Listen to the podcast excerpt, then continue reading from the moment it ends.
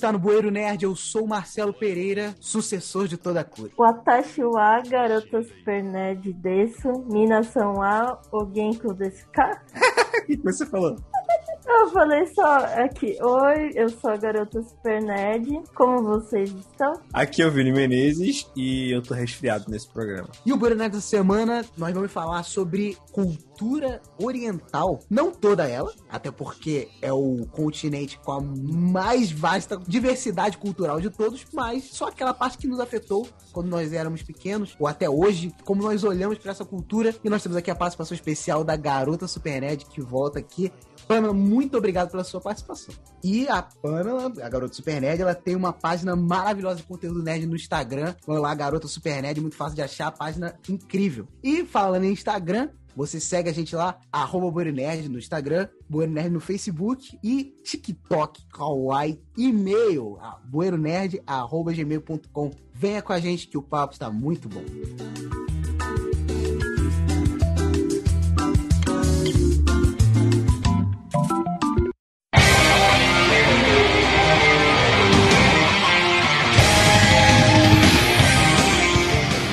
Você pegou a TV Manchete ou Sim. Pegou? Aham. Porque por mais que eu saiba que pra muitos o início da cultura japonesa chegar aqui no Brasil com os Super Sentais e anime foi com a TV Manchete, mas eu não estava... Eu não tenho noção quando ela acabou, então eu não sei se eu era só um infante em derby nessa época ou se eu não, tinha, não estava nem nascido. Nossa, acho que a manchete acabou em 99, 98. Ah, então eu era um infante em derby. Eu não tinha noção do que passava assim a minha volta. Muita coisa, cara, de anime nego fica resgatando dessa época no Brasil. Por exemplo, Yu Yu Hakusho. Eu nunca vi, mas nego fica trazendo o Yu Hakusho, tipo assim, nossa, que dublagem maravilhosa, sei o que, sei lá. E realmente é. Já viu highlight de dublagem de Yu Hakusho? É muito bom. É, mas Yu Yu Hakusho já... Estou me sentindo. Já não era da minha época. Porque quando começou a fazer sucesso, assim, mais... Porque ele veio depois de Cavaleiros do Zodíaco, não foi? Então, eu não sei, passava tudo na, na TV Manchete, então... Cara, acho que o Hakusho é depois. São animes que eu não consigo sentir o pingo de vontade de ver, cara. E todo mundo diz que é muito bom. Cavaleiros do Zodíaco também, não? O universo até parece legal, mas eu fico meio. ah. O Yu Yu Hakusho, é, é- eu, eu tenho muita vontade de assistir. E eu tenho certeza de que é bom, porque ele é do mesmo criador de Hunter x Hunter. E criou o Yu Hakusho antes, depois criou o Hunter Hunter. Então eu tenho certeza que a qualidade de Yu Hakusho é muito boa. E eu quero assistir um dia. Mas, cara, Cavaleiros do Zodíaco é um shonen. Shonen pra mim é uma parada que eu não tô aguentando mais, esses animes de adolescente, de luta. de- Eu, eu não tô mais nessa vibe de ficar assistindo isso. E um velho ainda? Caraca, tipo, mas é muita coisa boa, cara. Tipo, Sakura Card Captors. Nossa, nunca gostei. Mas, tipo assim, eu nunca gostei porque eu via passando e pensava, hum, de menininha. Aí eu ia ver outra coisa, mas eu não, nem sei do que se trata. Ah, você não via o Winx quando era criança, não? Claro que eu vi o Winx. Eu era uma criança muito hipócrita. Ah, é, hipócrita pra Mas, cacete. mas- mas eu nem sei do que se trata Sakura Card Captors. Ela luta contra o mal usando cartas. O que, que é? Pô, eu não lembro direito, cara. É, pois é, muito marcante, muito bom. Ah, é porque eu era criança, cara. Mas o Cavaleiros, só fazer uma justiça com o Cavaleiros. Por mais que eu não veja o anime, Não tem justiça pra cavaleiro. Pe- Não, mas pelo menos tinha a música de abertura, cara. Era maneira, velho. Eu era muito fã de Cavaleiros do Zodíaco. Acho que foi o primeiro anime, assim, que eu me recordo de fazer sucesso aqui no Brasil, né? Anos 90. Foi Cavaleiros do Zodíaco. Nossa, era uma febre. É que vocês não vão saber, mas era uma febre. Tinha tudo dos Cavaleiros do Zodíaco. Tinha o, o, anime, tinha revistinha, eu comprava na banca. Tinha álbum de figurinhas, que foi acho que o único álbum de figurinhas que eu completei na vida foi do Cavaleiros do Zodíaco. Pelo menos completou um álbum, eu nunca completei nenhum. Já tive vários, nunca completei nenhum. Não completaram? Como assim? Omae. Nani? Mas uma curiosidade interessante é que muitas pessoas acham que um dos primeiros animes a fazer sucesso aqui no Brasil foi CDZ, né? O primeiro anime, na verdade, um dos primeiros animes a fazer muito sucesso aqui no Brasil foi Speed Racer. Não sei se vocês vão lembrar. Ah, mas aí também não era da minha época também. Não, não é da sua época, tipo, da época do meu pai, tá ligado? Mas, por exemplo, meus pais, quando me viram vendo anime pelo telefone, falavam, anime? é, aí vocês viam Speed Racer, seus manés. Eu, cara, eu vi muito Speed Racer quando eu era pequeno. Eu tenho o DVD do Speed Racer da animação. Mas eu fui ver no cinema Speed Racer do- do- das irmãs Wachowski. Que merda, hein? É muito ruim. Nossa, não vi até hoje. Mano, não vê. É muito ruim, é só um LSD muito estranho. Mas o cara, hoje tem o Tooncast. Mas quando eu era pequeno, você tinha o Boomerang, que é- passava desenho da Hanna-Barbera, etc. E passava o Speed Racer. E, cara, é uma parada. Por algum motivo, eu achava muito legal. O anime, ele era bem ok, até. Ah, legal. Eu não lembro de nada. E provavelmente ele era uma droga. Mas eu sempre tive boa lembrança. Eu nunca mais botei aqui pra ver nada. Eu não quero perder essa memória afetiva que eu tenho com Speed. É bem bobo, tá ligado? Mas eu lembro que tinha um episódio que tinha no DVD que eu assistia muito, que era O Homem que Odiava Carros. Era um cara que perdeu uma filha num acidente de carro e ele começou a odiar carros. Aí ele destruía carros das pessoas. Aí a- nessa história, o Speed, ele convencia o cara de que ele não devia mais ter ódio de carros, porque ele perdeu a filha, entendeu? Que plot, hein? Mas eu lembro exatamente desse nome. O Homem que Odiava Carros. Eu lembro de ter discussões com meu pai, pequeno, sobre o Corredor X. Quem ele era? Aí ele falava, o Corredor X é o falecido irmão mais velho do Speed. Mas é. Era mesmo? Eu não sabia, pô. Ah, tu achava que era quem? Eu nunca soube que era o Corredor X. É um falecido irmão do Speed. Por isso que ele sempre ajudava ele e tal, pô. E como é que ele sobreviveu? Aí tu não me pergunta. não sei também. Esse foi um dos primeiros sucessos aqui no Brasil. Tinha um outros também, tipo, mais antigos do que esse, que as pessoas não sabiam que era anime. Tipo, elas assistiam como um desenho que passava na TV, mas não tinha a menor ideia que vinha do Japão. O público consome anime nessa época totalmente diferente do público consome hoje. Por exemplo, nessa época, as músicas de aberturas eram traduzidas. O Vitor ama, por exemplo, as músicas do, do Yu Hakusho, tem a do Dragon Ball. Hoje em dia, se você botar um anime pra dublar, nem a pau que o cara traduz a música, tá ligado? Ah, traduziram a do Dragon Ball Super. Beleza, porque o Dragon Ball Super tem a, a tradição de, de traduzir. Mas, por exemplo, a do, do One Piece traduziram lá atrás, naquela dublagem meio merda, e hoje é um original. Mas não tem nem versão em inglês? Pô, não sei. Depende, depende. Tem animes que tem, tem animes que lá nos Estados Unidos também eles não dublam. Ó, pra vocês verem como Cavaleiros do Zodíaco era bom na época, além de álbum que eu tava falando, tinha também CD. Na época era CD, a gente comprava CD da trilha sonora. Ah, legal, pô. E era tudo música em português mesmo. Era música traduzida. Mas era bom porque daí a gente sabia cantar, né? A gente tem que contextualizar que nessa época o entretenimento não é que nem hoje, né? Tipo, Você ter um CD era muito legal. Hoje ter um CD é tipo uma prisão. Sabe qual foi a última vez que eu vi a, a dublagem mexendo nessa parada? Eu não sei se o Vini vai lembrar, mas quando passava Naruto no SBT, tinha uma abertura que não tinha nada a ver. E se isso tinha na minha época, na época da Pâmela se bobear, tinha mais, tinha mais ainda, que era o quê? Cara, anime do demônio. Anime do demônio. Gilberto Barros acabou com a infância de muitos jovens. O Gilberto Barros falava que anime era do demônio? Falava, pô, ele falou das cartas de Yu-Gi-Oh! Aí a galera falou que Yu-Gi-Oh! é do capeta, Pokémon. que falava que Pokémon significava pequenos demônios. Como chegaram a essa conclusão, eu não faço a menor ideia. Mas eu acho que é, não é? Não, Pokémon é a abreviação de Pocket Monster. Todo mundo tinha essa, tinha essa necessidade de falar que as coisas eram de demônio. Porque o Zabuza, que é um vilão do Naruto, era o demônio da névoa oculta. Criança, já era, acabou. E muito anime usava algumas palavras que a comunidade evangélica brasileira associa à possessão. Por exemplo, ah, ele invocou fulano, ele invocou cicrano, já era, entendeu? Invocar no anime, pra eles é a mesma coisa que fazer um, um pentagrama no chão e invocar alguma entidade, tá ligado? É, embora que pra invocação do Naruto, eles também fazem uma parada meio. Não, pô, é com sangue. Ele morre, faz o sangue, faz símbolozinho. Você não tá vendo que é do igual também? Tá, beleza, mas tem diferença você invocar um sapo gigante ninja, ou seja, uma parada completamente lúdica, que não tem que ser levada a sério por ninguém, e o cara falar, pô, isso aí na verdade representa quando o cara lá da cultura não sei das quantas invoca o, o demônio tal. Dá pra só olhar e pensar, tipo, cara, desenho não é pra ser levado a sério. Tipo, é um sapo ninja, caramba. Por isso que os animes das antigas são melhores, porque não tinha esse negócio de invocação do mal aí, não. Não tinha. Mas o cavaleiro era o horóscopo. Você decorava o horóscopo pelo signo dos cavaleiros. É só pra isso que serve signo, inclusive. É, inclusive foi a saga que eu mais me lembro dos Cavaleiros dos Zodíacos era essa. Caraca, todo mundo fala da saga das 12 casas. Porque foi épico, né? Do que se trata, na verdade? Era porque cada cavaleiro tinha que passar pelas 12 casas que tinha algum cavaleiro sinistrão pra lutar. Era isso? Era assim, as 12 casas é cada uma um signo, né? E eles começaram essa saga porque a Saori, que era Atena, né? Era a incorporação da Atena, ela levou uma flecha, uma flechada e eles tinham que al- alcançar um mestre que ele poderia curar a Saori, só que ele estava após essas 12 casas. Então eles tinham 12 horas para conseguir alcançar. Peraí, o anime então se passa esse arco em 12 horas? Não, né? Cada episódio é uma casa que eles têm que enfrentar. Só que no meio da história acontecem outros obstáculos que, por exemplo, não são os cinco, né? Eles eram cinco. Não são eles todos, ah, vamos pra primeira casa e todo mundo luta com o defensor daquela casa e vamos pra outra.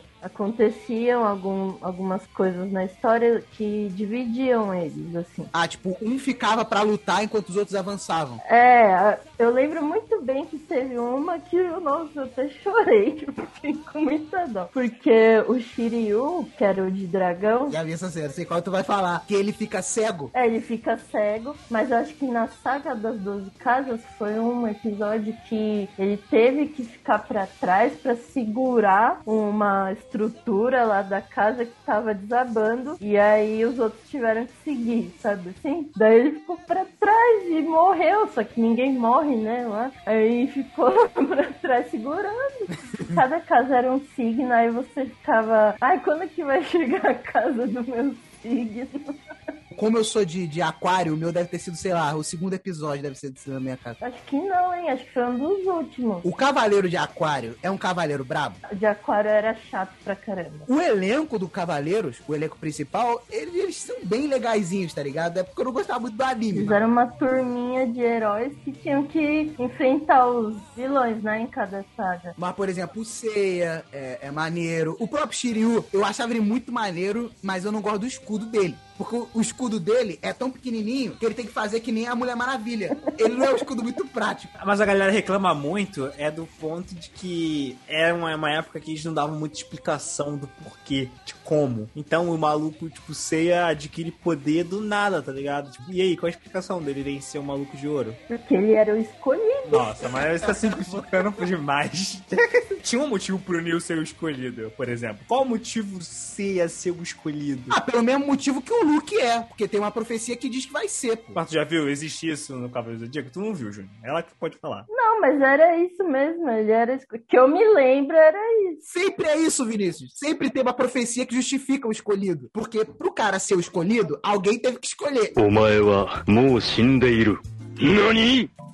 Nessa época também começou aquela parada que não tinha muito aqui no Brasil, né? Que era os Kamen Rider, tá ligado? Black Kamen Rider. Os Super Sentais. Sentais. Tá ouvindo, Arthur? Essa época eu peguei também. Eu não tô ligado se Black Kamen Rider é exatamente Super Sentai, né? Não sei se é Super Sentai, mas é de Tokusatsu. É Tokusatsu, é isso aí mesmo. Super Sentai, eu acho que é só aquele gênero Power Ranger, Changeman. Que no final você tem um robô gigante que vai lutar contra o bicho gigante. Isso, lutando contra o boi gigante e tal. Tenho muito carinho por alguma dessas histórias, cara. Eu vi Jiraiya, mano. Eu gostava pra caramba. Toda vez que queria botar a roupa, ele falava, sucessor de toda Kuri, Jiraiya. Aí, aí ele pegava, eu, nossa. Aí, aí o golpe final, usava a espada olímpica e tal. Nossa, era, era animal, era animal. Obviamente, eu era uma criança. Se eu visse hoje, provavelmente eu ia falar assim, nossa, que merda. Mas era maneiro pra época. Ou desse estilo de Tokusatsu, eu assisti bastante também. Eu acho que eu comecei com Jaspion. Nossa, uma febre. É... Ah, e não, eu tava pesquisando o Jaspion pra lembrar, né? Porque eu também era criança, não lembrava de tudo. Sim, eu vi que na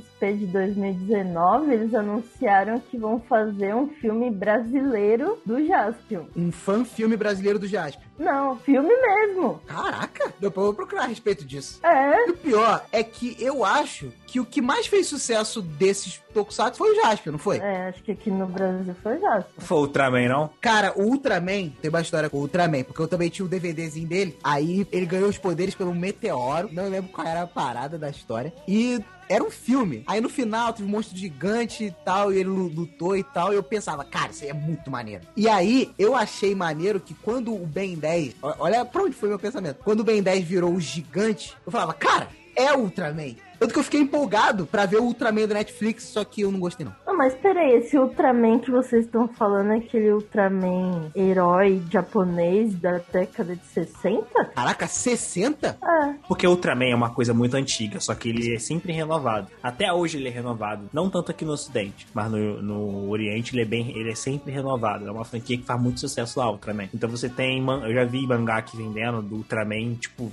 dessa década. Tipo, bonitão, as paradas muito atualizadas, entendeu? Então é uma franquia que vai se renovando com o passar dos anos. Ela é antiga, igual a Pamela falou de- da década de 60, mas sempre renovado, sempre renovando. É, porque meus pais pegaram essa Ultraman, eles falam até hoje. Tinha outro que meu pai se amarrava. Eu achava engraçado, que era o policial de aço Giban. Ele era o Robocop e quando ele ia, prender o vagabundo, ele falava assim: o policial de aço Giban está autorizado a prender qualquer um ou executar qualquer sentença sem ter que consultar juiz nem nada do gênero. Eu falava, pai, isso aí é uma merda. Isso aí é o Robocop, a imitação do Robocop. Lion Man, que também achava muito tosco. O nome é bem explicativo o nome. Né? É, a fantasia era de leão, o personagem principal tinha a cara de leão. E, pô, como era uma fantasia, não era muito expressivo. Tipo, ele era o personagem principal, tá ligado? Quando os monstros são assim, é uma coisa. Que o monstro, ele vai tomar porrada naquele episódio, depois a gente nunca mais vai ver a cara dele. Mas o personagem principal ser é assim sempre achava uma merda. Omae wa mou shindeiru.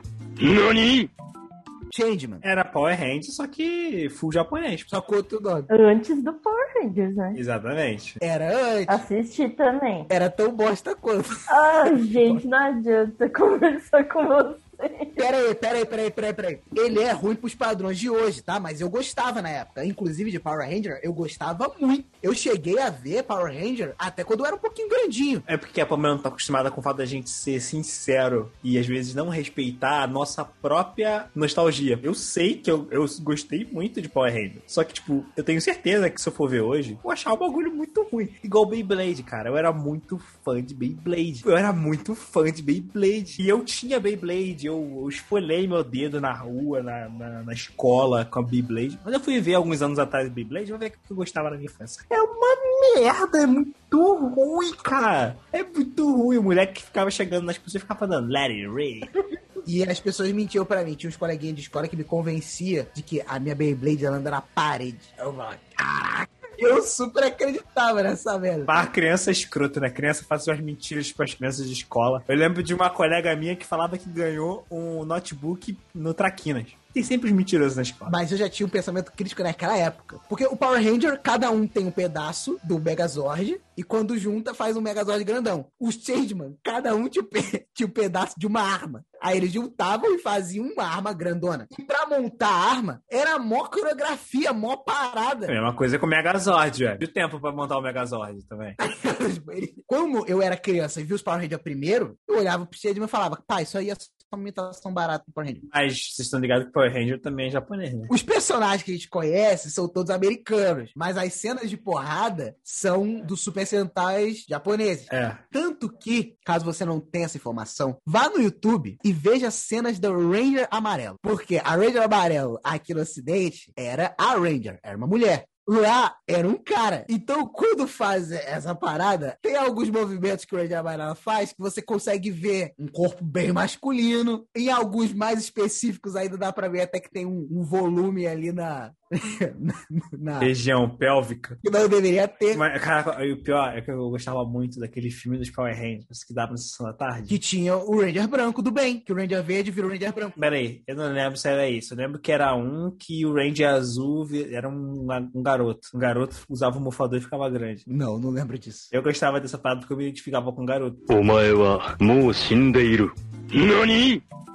Sabe uma parada que me, me influenciou pro mal quando eu era pequeno? Jack Chan. Eu gostava muito dos filmes de Jack Chan quando eu era pequeno. E aí, na minha primeira briga da escola e a minha primeira surra foram no mesmo dia. Muito por causa do Jack Chan. Porque o cara virou pra mim, ele falou que comeu minha mãe. Aí eu fui lá defender a honra da minha mãe e ele me encheu na porrada. E aí, e eu tava, quando, quando a gente ficou naquele um virar pra frente do outro, eu, eu tava com a parada do Jack Chan na cabeça, tá ligado? Eu pensava, mano, eu vou limpar esse moleque.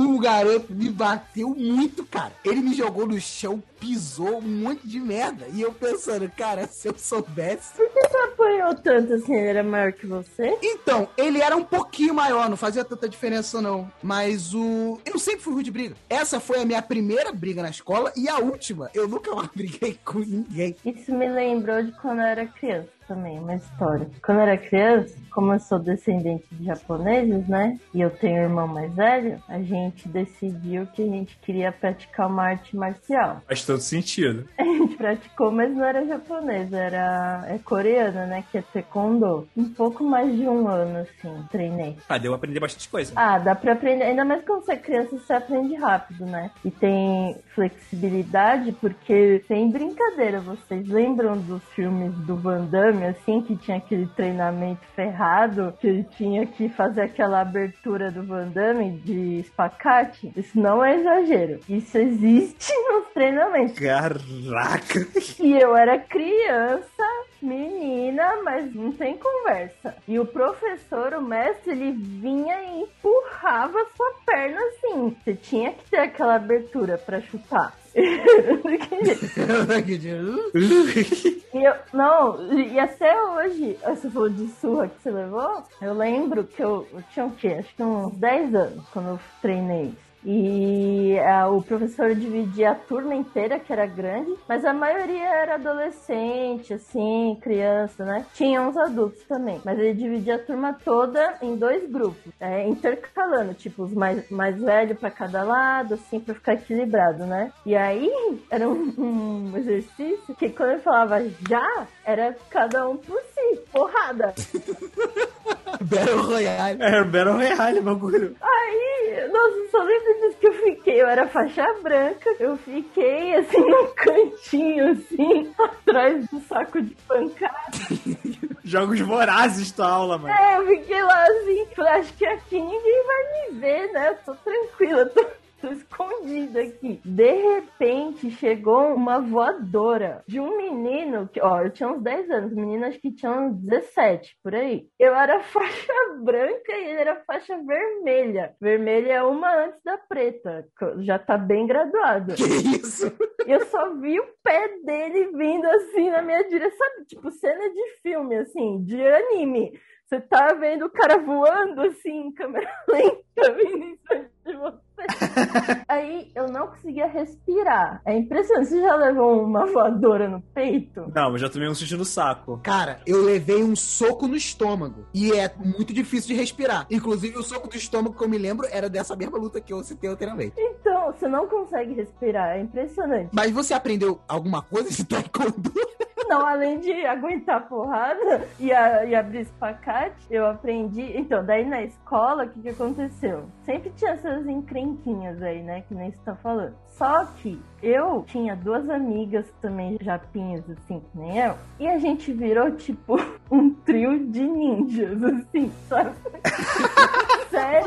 Tô brincando. Como eu sabia lutar, nessa época, né? Sabia lutar. Eu não sei, eu não lembro direito se eu fui ensinando as minhas amigas como dava chute e soco. A gente batia nos moleques da nossa idade na escola. A gente batia. Caraca, que maneiro, velho.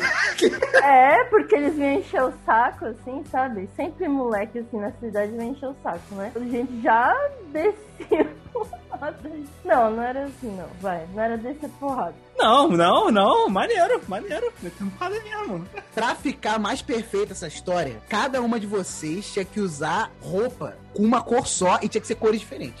Tinha que ter a verde, a azul e a vermelha. As três espiãs demais. A minha mãe nunca gostou que eu fizesse alguma arte marcial, não. Agora que eu vejo como minha vida está hoje, eu até penso que foi até sábio não ter deixado. Porque me conhecendo, eu ia apanhar, sei lá, no karatê. Eu ia apanhar no karatê e, e na escola. Então, dane-se, que- porque eu não botou em merda nenhuma, tá ligado? Não, mas ó, defender a arte marcial, porque assim, isso que aconteceu lá na minha escola de taekwondo foi altamente punido isso, essa atitude do menino que me deu a voadora, sabe? O professor na hora parou a brincadeira, era brincadeira e deu um, nossa, um sermão assim que deve ter valido pra vida do menino, porque nossa, foi feio. Porque não pode na arte marcial, principalmente, essa eu sei que eu aprendi lá. Eles ensinam muito disciplina, né? Que é muito da cultura asiática, assim, você ter disciplina, para você treinar direito, para você dar sempre o seu melhor, para você se empenhar, para você respeitar principalmente seu mestre, os mais velhos, os mais graduados e respeitar também os que são inferiores a você, né? E é isso que a arte marcial ensina. Então, É, e essa parte de benevolência também, né? Pô, você lá e tal, nova na parada, o maluco vem numa voadora. O maluco é do Cobra Kai, né?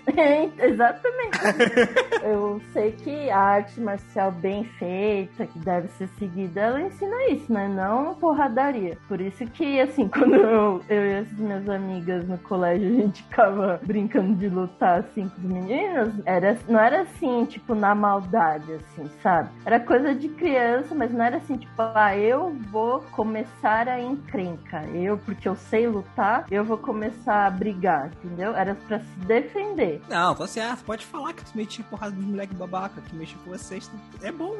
Talvez eles aprendessem se tomassem porrada de todas as, as vezes que eles fossem babaca. Não, não. Eu falando de, de Jack Chan, o melhor diálogo de- do cinema pra mim é em A Hora do Rush. Quando eles vão do dojo e o Chris Tucker fala com o Tu. Bom estereótipo, né? Ele vai lá, chinês, aí o Tu, ele tem aquela barba de, ancião chinês e tal. Aí ele fala, Nós é que fazemos as perguntas, velhinho. Quem é você? Tu! Não, eu, você. Sim, eu sou tu! Responda a maldita pergunta. Quem é você? Eu já disse! Você é surdo? Não, tu é cego! Eu não sou cego, tu que é? Foi o que eu acabei de dizer! Cala a boca! Tu! Sim! Não tu, ele! Qual é o seu nome? Mim. Você, ué! Meu nome é Mim. Ele é mim! Eu sou tu! Ele, eu, tu! Tá todo mundo de saco cheio! Eu vou encher Cara, todo mundo vem. de porrada aqui! E me larga! A Dubai é maravilhosa. Cara, mas vou te falar que os filmes do Jack Chan eram muito bons, cara. Eu me amarrava nos Police Story. Mas tem um especial, um filme que eu amava do Jack Chan. Esse eu acho, acho um primor. Esse filme é muito bom. Que é um, que ele é um milionário do papel, que tem uma rixa com outro maluco lá de outra empresa. Aí ele conhece uma mina que faz um negocinho, que bota umas mensagenzinhas na garrafa. Ele tinha um outro milionário que ri- rivalizava com ele. Se treta uma hora que esse milionário contrata um maluco que é boxeador. E esse boxeador mete a pancada no Jack Chan. Aí ele fica mal. Aí essa mina, que ele encontra em cartas, ela, ele conhece ela, ela ensina ele como reavivar essa chama que ele tinha de lutador e de vencer na vida. E aí ele vai lá e no final derrota o maluco na mão. Jack Chan ele foi o ícone, cara, por muito tempo aqui. Eu tenho uma opinião, assim, desses filmes do Jack Chan. Vai ser controverso, porque eu sei que todo mundo ama ele. Lá vem. Eu acho que ele tem seu talento e tudo, né? São legais os filmes, mas assim, eu também não cheguei a assistir muitos filmes dele, mas um pouco que eu assisti, eu, como sou descendente de, de asiáticos, eu fico um pouco assim, porque eu acho que os filmes dele é, meio que passam um pouco a ideia de os asiáticos, japoneses, chineses é, serem meio bobos muito bobinho, assim, muito fácil de enganar, inocente, faz essas piadinhas assim, oh, não tô entendendo, assim, sabe? É essa pegada assim que eu não gosto. E eu sei que tem um pouco nos filmes dele, assim. Essa, a parte cômica dos filmes dele é essa parte escrachada, assim, né? Mesmo ele sendo o protagonista e sendo descendente de chinês, né? Ele, ele é chinês ou ele é descendente? Ele é chinês. Isso realmente acontece. Mas nesses filmes, que é filme americano, que ele contracena com americanos. Aí tem essa parada. Mas os filmes que são chineses mesmo, que ele tá lá na China, igual são os Police Story que eu falei, que esses filmes que, tipo, não são filmes que foram feitos tipo Hollywood. É tipo full China, é tudo, tudo China, tá ligado? É, é tudo gravado lá. Então não tem essa pegada, entendeu? É porque é outra vibe. Eu concordo com você que, pô, quando eles botam Hollywood, Hollywood vai lá e mete o estereótipo, né? Querendo ou não, é um preconceitozinho assim, existe e que só sabe quem sente, né? Era isso que eu ia falar, tipo, isso é uma ótica que eu nu- nunca conseguiria perceber, tá ligado? Mas se você tá dizendo realmente. Mas é porque eu era, eu era bem criança, né? Faz muito tempo que o Jack Chan ficou muito tempo sem fazer nada. A última vez que eu vi relato do Jack Chan foi aquela parada lá que ele se envolveu em polêmica no negócio de, de Hong Kong. Porque Hong Kong é separado da China, porque a China vive numa ditadura comunista, mas Hong Kong é completamente à parte. E o Jack Chan, ele mora em Hong Kong e tal, milionário de Hong Kong, porém, ele defende o governo chinês. Aí tem essa polêmica envolvendo ele, tá ligado? Mas eu nunca, nunca mais vi nenhum trabalho dele no seu Karate Kid. お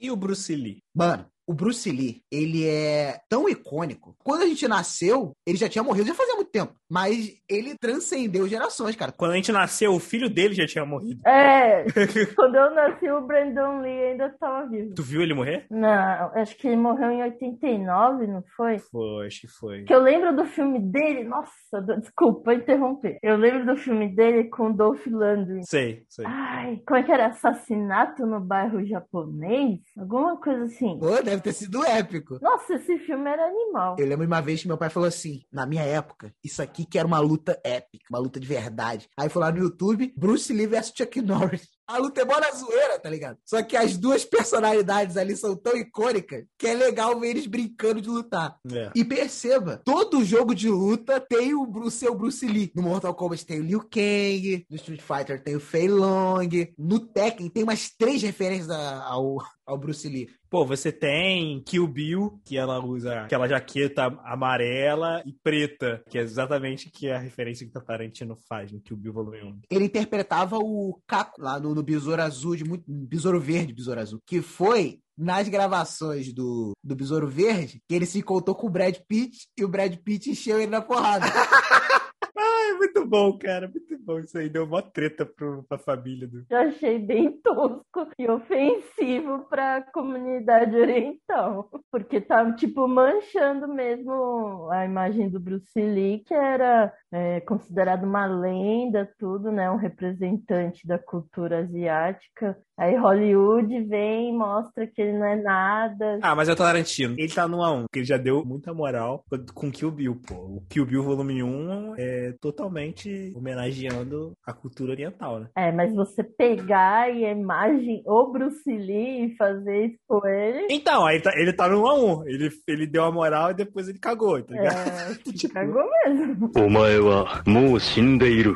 何 eu vou engatar Mulan, porque também a gente vai ver o Shang-Chi com toda a esperança do mundo. Mas tanto Mulan quanto o Shang-Chi, eles têm a mesma motivação, que é tentar ganhar o público chinês, que é hoje o maior consumidor de cinema do mundo. O que, que você achou de Mulan? Eu É, porque o Vini não viu. O Vini olha pra live action e fala, não vejo. Live action de animação, o Vini não vê. Ah, não, eu gosto de live action, porque assim, como esses live actions são tipo um remake da animação da época que eu era criança, eu acho muito legal assim ver live action pra ver na visão de hoje, com, com atores de hoje, ver como que ficaria, né? E eu gostei bastante assim desse filme, achei muito bonito as imagens, a fotografia, assim, a mensagem que passa, que mulher é guerreira, que mulher pode também fazer a mesma coisa que os homens, e também para mostrar como ela foi discriminada também, tudo que ela teve que passar para conseguir chegar no mesmo nível que os homens, assim, né? Eu acho que foi muito bonito, eu gostei bastante. Essas cenas de ação foram muito boas, eu achei. Assim. Eu concordo com todos os méritos que você deu pro filme, mas eu acho ele uma grande merda. Ah, você sempre acha tudo uma grande merda. Não, não, não. É, começou com He-Man. Tu não viu eu mudar minha opinião? Eu cresci como ser humano naquele episódio que a gente falou do He-Man. Eu mudei a opinião. Falei, não, de fato, eles estão bem. O Thundercat continua sendo melhor, mas de fato, o He-Man, pra época, era bom. Eu tenho visto sobre, sobre a Mulan opiniões bem divididas. Eu vejo uma galera que gosta e vejo uma galera que acha péssimo, péssimo, péssimo, péssimo, péssimo. Eu não sei, eu não assisti. Eu, eu acho, pra mim, todos os, os live action da Disney são ruins. Mas eu não curti porque, tipo assim, primeiro que a comparação com a animação era inevitável, porque os dois têm a Mulan, mas eu até tentei não ser isso, mas tipo, aquela bruxa que é a vilã, a história sem ela seria a mesma. A Mulan não parecia um homem. Quando ela se veste de homem e se infiltra no meio dos caras, tu tem que fazer uma suspensão de descrença do caramba pra comprar que aquilo ali é um cara. Tu convenceu aquela Fênix. O que, que é aquilo? Mas, mérito pro filme. As cenas de luta são muito maneiras. Mas aí, tipo assim, eu não sei se são tão maneiras assim, conforme eu fui crescendo, porque eu não gostava disso quando eu era pequeno. Mas como eu fui crescendo, eu fui gostando desse tipo de luta Kung Fu, de andar no bambu, de dar pulos longos e tal, com poderes e tal. E sempre achei maneiro. E tem muito na Mulan. Quando ela enfrenta o vilão final é maneiro, tá ligado? Mas, tipo, nossa, o filme não me, não me fisgou. E eu não tenho nada contra o live action da Disney, tá? Que fique claro. Eu gostei de Bela Fera, eu gostei de Rei Leão, dá pra ver uma vez. Mas isso não significa que que eu tenho algum problema com tentarem ganhar o público chinês, tá ligado? Por exemplo, eu estou muito ansioso pra ver Shang-Chi. Mil vezes o trailer de Shang-Chi do que o de Eternos. É, Shang-Chi vai ter muito mais ação, né? Pelo menos pelo que o trailer parece. Eternos, eu acredito, não vai ter tanta ação, até por causa da diretora, né? Que é coisal, assim. Eu acho que vai ser um filme mais épico e com muitas cenas bonitas, bem elaboradas e épicas, mas eu não sei se vai ter tanta ação que nem o Shang-Chi. O Shang-Chi acho que vai ser ação do começo ao fim. Deve ser engraçado imaginar. Imagine um pouco. Chloe Zhao fez Nomadland, né? É isso que eu falo agora. É isso que eu falo agora. Não foi ela que ganhou o Oscar recentemente? Foi. Ela ganhou o Oscar pro Nomadland. É engraçado. Ela saiu de Nomadland pra fazer o, Eterno. Tava fazendo, não saiu de um pra outro. Mas é engraçado, porque Nomadland é um filme que muitas pessoas não gostaram, né? Achei bem meia boca. Sério, você falou que gostou no BN de, de, do Oscar. Não, mas ele, tipo assim, eu nunca mais vou vê-lo, entendeu? Eu acho que tinha que ter ganhado Bela Vingança. Ah, não. não. Nani? A gente teve o Parasita que foi muito maneiro, cara. E também passou rápido na premiação. Ah, já que a gente vai falar de indústria coreana, eu tenho umas anotações. Hum. Porque eu fiquei pensando, né? Por que que nos últimos anos a indústria coreana, né, cultural tá tão forte assim? Aí eu dei uma pesquisada aqui, deixa eu falar alguns dados. Aí traz credibilidade pro nosso programa. A Coreia do Sul tem um valor total de mercado de conteúdo cultural na bagatela de 37 bilhões de dólares.